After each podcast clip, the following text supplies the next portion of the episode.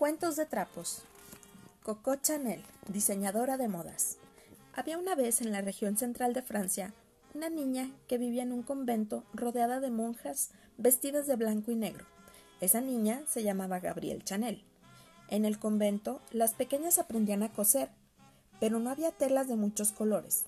Usaban el mismo material que las monjas para sus prendas, así que también vestían a sus muñecas de blanco y negro. Cuando creció, Gabrielle consiguió un trabajo como costurera de día y cantante de noche. Los soldados para los que ella cantaba en el bar le llamaban Coco, apodo que conservaría por el resto de su vida. Ella soñaba con tener su propia boutique en París. Un día, un amigo acaudalado le prestó el suficiente dinero para hacer su sueño realidad.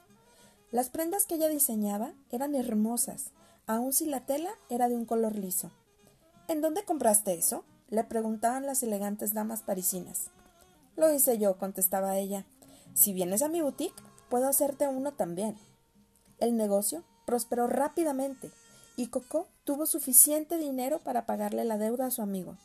Su diseño más exitoso fue un vestido negro. Ella transformó el color que siempre se había asociado con los funerales en algo perfecto para una elegante salida de noche. La forma de muchas prendas que usamos hoy en día están inspiradas en los diseños de Coco Chanel, la diseñadora que empezó su carrera haciendo vestidos para muñecas con retazos de las faldas de las monjas. Algunas personas creen que el lujo es lo contrario a la pobreza, pero eso es falso. El lujo es lo opuesto a la vulgaridad. Coco Chanel nació el 19 de agosto de 1883 y falleció el 10 de enero de 1971.